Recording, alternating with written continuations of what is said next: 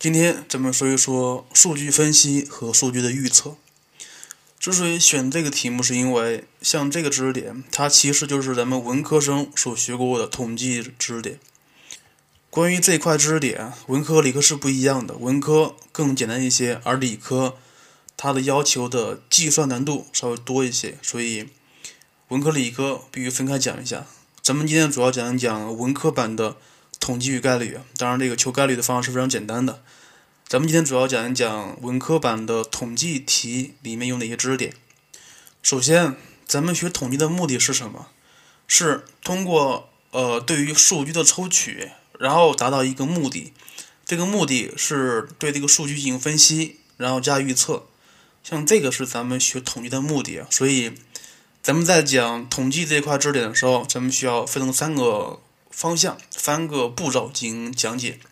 第一个是讲如何选取数据，就是如何抽取数据；第二个是讲一讲，呃，你把样本抽取出来了，然后你需要对样本进行分析。但是你分析的方法是有两种的，第一种是较为直观一些的，就是这些样本里面它反映的一些数据是什么，比如平均数、中位数和众数是什么东西。第二种是通过图表的形式来看一看，呃，数据它的分布到底是什么样子的。然后，呃，分析完数据之后，咱们需要对数据进行预测，但是预测之前还需要做一个工作，就是说。你选择的这些数据对你的工作到底有没有帮助？到底说是你选的这些数据到底它有没有用？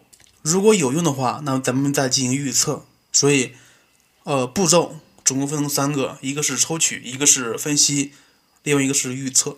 所以咱们今天讲课内容主要是按照这个顺序进行讲解，但是需要说一下，呃，关于这一块知识点，它的考点是非常少的，但是。它考试形式是非常多的，而且，呃，文科版的一般都不是很难做，所以咱们今天重点是主要是说关于相关的课后题，包括练习题，你可以直接做一下咱们历年高考题就可以了。像这种题目，满分十二分应该是拿满分的，不应该丢分了。来看第一个，如何抽取数据？咱们书本上给的三个方法，第一个是简单的随机抽样，当然这个是应用那些。数据比较少的，比如咱们可以抓阄法。第二个是分层抽样，这个是高考题目里面考的比较多的一次。之所以分层，是因是因为样本它有几类、两类或更多类特征比较明显的一些区分，比如男和女、猫和狗这样的，就是因为它们的性质不同，所以你要抽取的时候必须按照它们一定的比例进行抽取，这一点很重要。分层抽样，它考比例是非常多的。比如，像一个班男生和女生的比例是六比四的话，那么如果你要抽取十个人出来，那么你就应该抽取六个男的和四个女的，要确保他们的比例是相同才可以。接下来有个题目，咱们看一看，说是某高中共有九百个人，高一三百人，高二两百人，高三四百人。他说。用分层抽样抽取总量是四十五的样本，那么高一、高二、高三分别抽取多少？那么首先，咱们要确定高一、高二、高三这三个年级的人数占整个学校的人数的比例是什么？然后这个你先把这个比例算出来，然后用整个的四十五乘以比例就可以了。对于高一的来说，它占的比例应该是三百除以九百。然后对于高二来说是两百除以九百，对高三学生来说应该是四百除以九百，然后分别把比例求出来，然后乘以这个四十五，就可以把需要抽取的人数给抽出来了。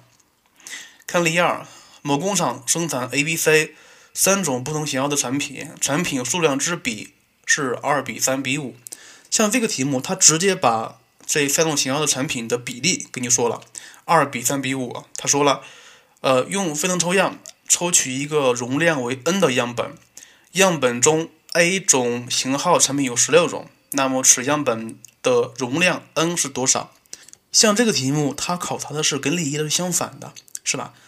像这个题目，它是知道比例，它让你求这个需要抽取的样本总量，其实非常简单。你看一看，A、B、C 它的比例是二比三比五，是吧？所以呃，样本总共是 n，所以样本 n 中那个样本 A、B、C 的数量，它们应该是十六比 x 比 y 等于二比三比五。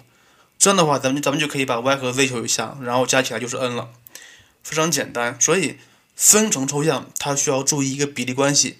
接下来第三是系统抽样，像这个方法它是适用于样本总量比较多的，但是。呃，关于这个是非常简单的，它的主要的关键步骤是你把它分组。呃，至于怎么分，是你要抽多少，然后分多少组就可以了。但这是需要说一下，假设你看一看，从总量为 n 的样本中抽取小 n 个样本，那么它的间隔分隔应该是大 N 除以小 n，是不是？那么这是需要说一下了。当大 N 除以小 n 时，它是一个整数时，那么咱们这个 k 直接是。大 N 除以小 n，其实这个 k 它就是分段的间隔，是吧？那么这儿需要说一下，当大 N 除以小 n 它不是一个整数时，咱们应该应该怎么办？其实这个时候也非常简单，它不是整数，说明不能整除。那么咱们需要从总量总共的 n 中，先把它剔除掉几个，然后你要确保大 N 除以小 n 是一个整数值就可以了。其实。呃，也不用剔除啊，直接就是大 N 除以小 n，咱们取整数就可以了。这样是确定它们的间隔是什么东西。接下来看个题目，看例例三：从两千零五个编号中抽取二十个号码入样，采用系统抽样的方法。他说间隔是多少？间隔是 k，k 等于总共的两千零五个除以需要抽取的。二十个，所以它并不能整除，是吧？它的应该是等于一百点几几，所以咱们是需要求整数的，所以后面那个小数点咱们就可以直接省略掉了。所以它的抽样间隔应该是一百这个整数。总的说来，这三个抽样方法，第一是简单随机，第二抽，第二是分层，第三是系统抽样。关于第二种分层抽样是考虑比较多的，需要重点注意一下。接下来是咱们是抽取数据完之后了，咱们需要对数据进行分析。分析的方法是两种，第一种是纯数字分析，就是咱们需要计算那些比较常见的中位数、众数、方差和标准差之类东西。另外，这比较考虑比较多的一个是中位数，一个是方差。呃，另外说一下，方差或者标准差，它是衡量两组或若干组哪个的浮动。波动幅度比较小的，像这个功能。另外，这个中位数的求法也是高考题目里面考过的一个问题啊。如果说他给了你一组数的话，让你求中位数，如果这个数并不是很多，那么你可以依次排列，从大到小或者从小到大都可以，你取中间那个数，它就是中位数。当然，这是需要说一下，在高考题里面可能会这么考试。他给了你一个频率分布直方图，让你从图上看，说是中位数是哪个。其实这是需要说一下的，就是，呃，咱们接下来会讲的一个频率分布直方图，因为咱们还知道，频率分布直方图上面所有的长方形的面积和是一，是不是？所以中位数它应该是所有的面积和的中间那个东西，也就是说，这个中位数的左边的面积等于中位数右边长方形的面积。所对应的横轴值，它就是中位数。所以，咱们接下来会说一说这个中位数在频率分布直方图里面的求法。这是第一类，是纯数字进行分析；还有第二类，就是通过通过图表进行分析。而这个图表，咱们高中比较常见的是两类：第一类是频率分布直方图，第二类是进阶图。关于那个进阶图，它是很简单的一个题目，所以咱们不讲了。咱们今天主要说一说。这个频率分布直方图的一些用法以及里面需要注意的问题。首先，这个频率分布直方图的横轴它表示主距，表示主距；纵轴是频率除以主距，所以横轴乘以纵轴，它应该是频率，是吧？而且所有的长方形的面积和就是频率的和，它应该等于一，所以这个是一个需要注意的问题。另外，这儿还有一个问题需要说一下：频率和频数这个东西很简单，不说了。接下来咱们看个题目，看例四，说是某高校调查了两百名学生的每周的自习时间，制成了一个表，然后这个是一个频率分布直方图。他说了，这两百个学生中，每周的自习时间不少于二十二点五的人数是多少？首先，咱们看一看这个图，这个是一个频率分布直方图，它让你求是不少于二十二点五的人，是不是？不少于二十二点五应该是后三个那个长方形，是不是？它让我们求的是人数，也就是平数。咱们应该求一下不少于二十二点五小时的这个学生，占整个的两百名学生中的频率是多少就可以了，是不是？所以接下来咱们需要求频率啊。另外，这个频率怎么求？刚才也说过了，就是那些长方形的长乘以宽就是频率，所以频率加一起再乘以两百就是咱们需要的总人数了。这个题是今年的一个高考题，不知道是哪个省份的，非常简单。接下来看例五，例五是个大题，也是今年高考题。他说了，我我国是世界上严重缺水的国家，然后是某市制定了合理的节水方案，对居民的用水进行调查，然后通过抽样获得了某年，呃一百位居民每人每月的月平均用水量。他说：“将数据汇成了九组，然后制成一个频率分分布直方图。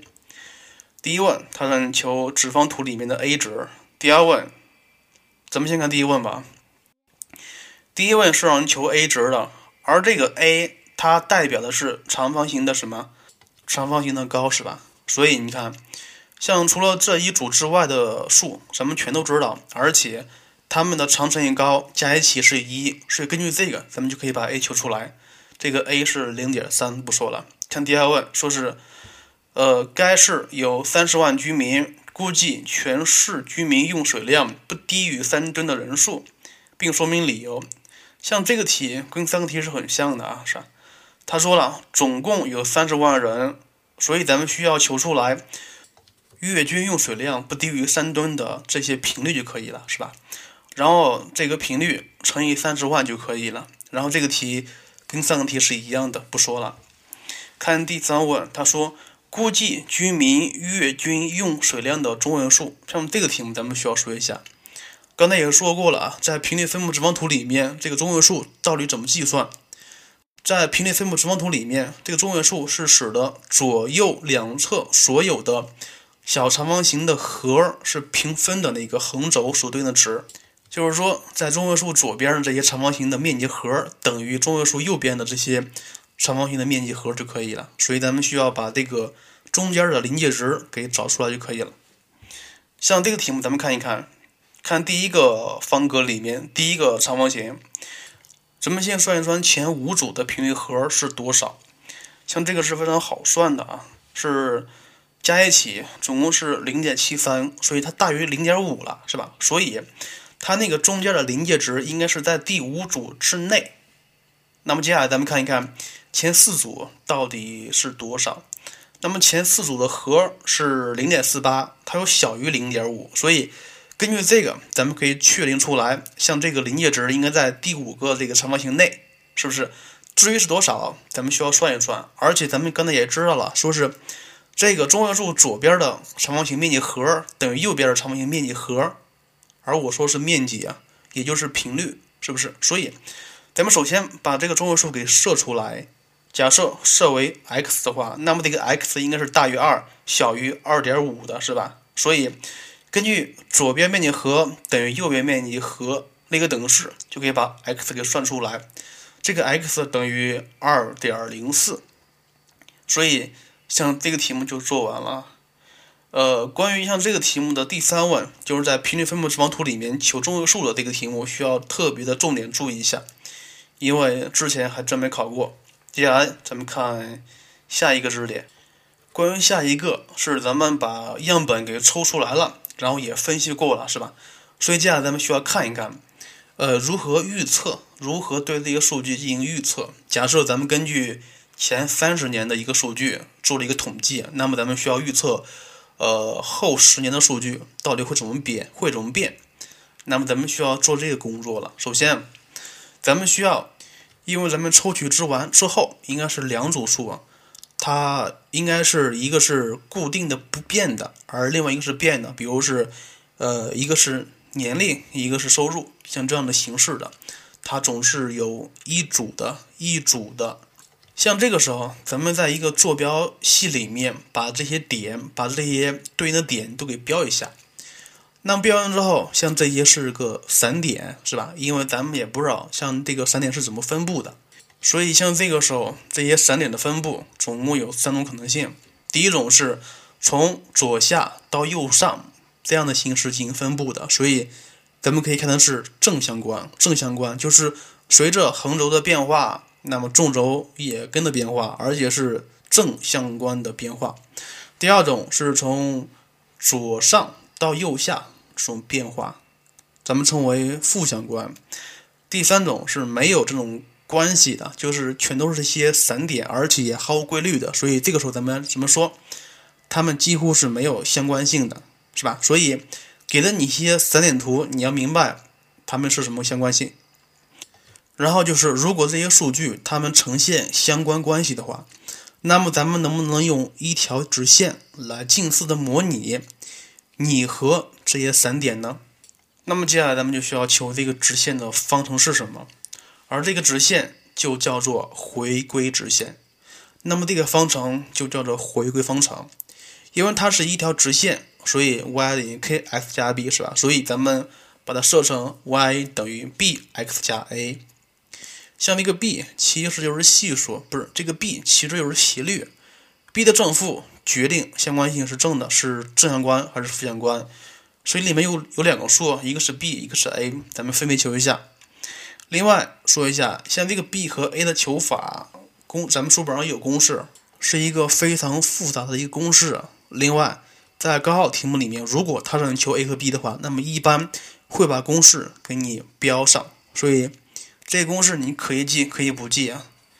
呃，另外就是根据这个公式求出来 b 和 a，那么咱们就可以把这个方程给写出来。另外说一下，并不是说所有的散点都在这条直线上，那么其中有一个点肯定在这个直线上，而这个点就是 x 的平均数，逗号 y 的平均数。另外这个点，这个知识点之前考过了，说是在回归方程上、回归直线上哪个点是始终经过的，就是这个点。那么接下来咱们看一看。接下来咱们看一看另外一个东西，叫做相关系数 r。这个相关系数 r 也有公式，公式依旧是那么复杂，所以可记可不记。那么咱们需要说一下，这个相关系数到底是干嘛吃的？呃，其实非常简单。当这个 r 是一个正数时，那么这两组数据呈现正相关关系；当 r 是一个负值时，那么它就呈现负相关关系；当 r 等于零时，那么它就是一堆散点，毫无关系。呃，另外说一下，这个 r 它的取值应该是从负一到一的，应该是从负一到一的。另外说一下，当这个 r 的绝对值越接近于一时，那么两个变量之间的相关性就越强。那么当这个 r 等于正负一时，也就是说，呃，散点那些散点全部一个不落的，全都在这个回归直线上。呃。那么，当这个 r 的绝对值趋近于零时，就是说那些散点是毫无规律的。那么这个时候，咱们就可以说两个变量基本上是不存在相关关系的。所以你看一看，咱们通过这个回归直线方程的 b，就是 x 的系数，这就是斜率。通过 b 的正负，可以大致判断一下它们的是正相关还是负相关，但是它不能判断相关的强度。而咱们通过这个 r 可以判断它们的相关强度啊，是吧？接下来咱们再说最后一个知识点了，是判断是相关性检验。那么这个东西到底是个什么鬼呢？其实非常简单，假设你通过调查、通过抽取、通过分析得出来两组数据，比如咱们举个例子，说是第一组是年龄，第二是收入。那么你可以说，随着年龄的增大，那么收入就越高吗？第二组，咱们举个例子是。抽烟和患病，那么它们之间有没有关系呢？所以你看一看这个，这个咱们是为了判断它们的相关性的，就是说它们之间有没有因果关系，而不是为了分析，说是而不是为了预测，说是呃你多大了，然后你就可以赚多少多少钱，这个显然是没有意义的。所以，咱们这个相关性分析、相关性检验，它是为了检验这两组数据到底有没有因果关系的。所以，咱们今天需要说一说这个东西。在说之前，咱们拉一题目，拉了一个例六，例六。像这个第六题是经验高考题，而且它考的是全部的，一个是相关系数 r，一个是活跃方程。另外说一下，就是像这个题目里面给了你一些数值啊，比如是从一到七 yi 的和，像这些数值。另外，咱们需要求这个 r，求 b 和求 a，全部基本上全都是用这些他给的数值的。呃，另外像这个图表上其实没有什么用途，所以这个是今年的全国三卷的文科题，它考这个的目的是让你计算这个里面的一些数值而已，其实没有什么意义。然后我觉得像这样的题目也考的不很多。继续说一下咱们的相关性检验啊，相关性检验。至于这个相关性检验的步骤，它总共分成以下这么几步。第一步是做出相反的假设，比如说是吸烟和患病，他问你吸烟和患病有没有关系，那么这个时候你要说假设它没关系，或者说你要判定说是年龄和收入到底有没有关系，这个时候你要说是他们之间没关系。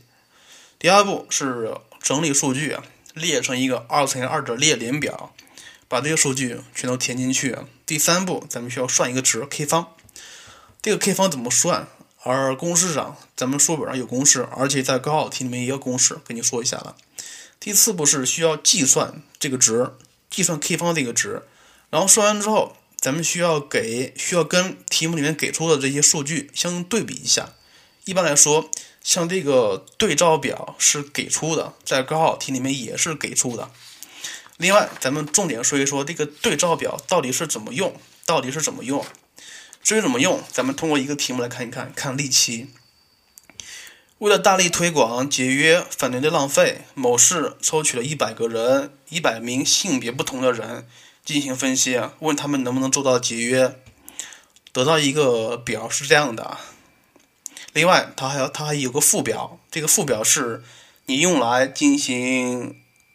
判断的临界值，另外他还把这 k 方的公式给你写上了。看一看 a b c d，a b c d，咱们先不看，咱们先看一看，就是说，呃，性别和能否做到节约到底有没有关系啊？所以第一步，咱们是假设他们之间没关系，对吧？所以这个里面的 a 等于四十五，b 等于十，c 等于三十，d 等于十五，这些都是题目里面给出的。然后把这些数据代入 k 方里面去，得出来 k 方约等于三点零三。那么接下来咱们需要把这个 k 方这个值跟题目里面给出的这些对照值做一个对比啊。非常显然，这个 k 方这个值，另外说一下，这个大 K 方其实就是那个小 k 啊，它应该是处于二点七零六和三点八四一之间的是不是？但是这儿你需要看一看，二点七零六上边那个是零点一零。而三点八四一上面那个是零点零五，是不是？那么这个时候你要看了，那个零点一和零点零五，它们之间，它们代表什么意思？它们其实代表说是你刚才设的那个东西。你刚才刚才不是设说是性别和能否做到节约没关系吗？而这个值零点一和零点零五就是那个没关系的概率。那么你看一看。呃，咱们求那个 k 方应该是大于二点七零六，小于三点八四一的，是不是？所以，当二点七零六六二点七零六时，那么它们之间没关系的概率是百分之十；而当这个三点八四一的时候，它们之间没关系的概率是百分之五，是吧？所以，你算这个 k 方的值，你就可以得出来说是，它们俩之间没关系的概率应该是大于。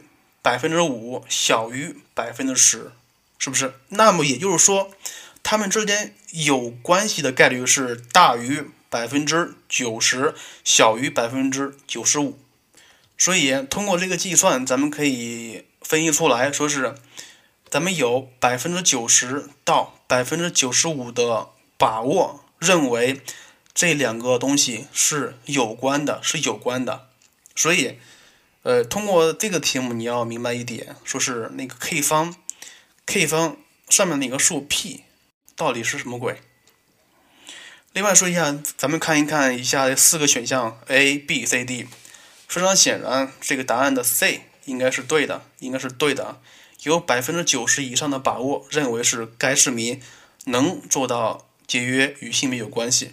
但是咱们看一看 a 和 b，呃，咱们刚才说了啊，咱们刚才说了，说是，呃，他们俩之间没关系的概率应该是百分之十。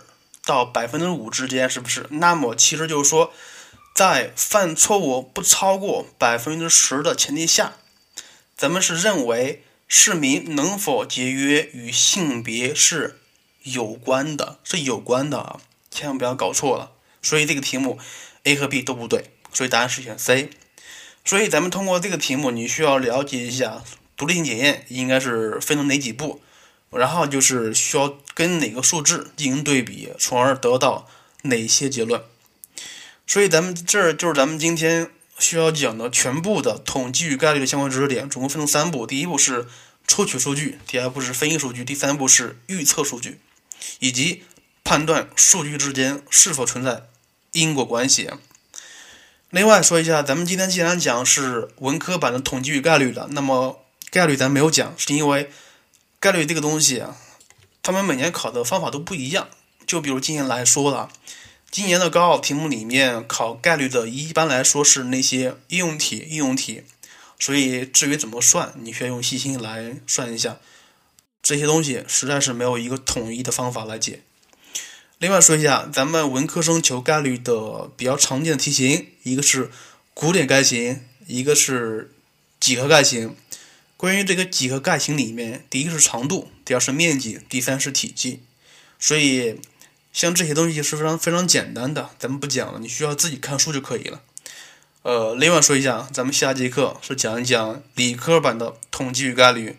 像这个理科版的统计与概率就多了一些了，它内容总共分成三块，第一块是排列组合，第二块是分布，第三块是分布列。所以。咱们重点是说一说理科版的统计概率到底怎么算。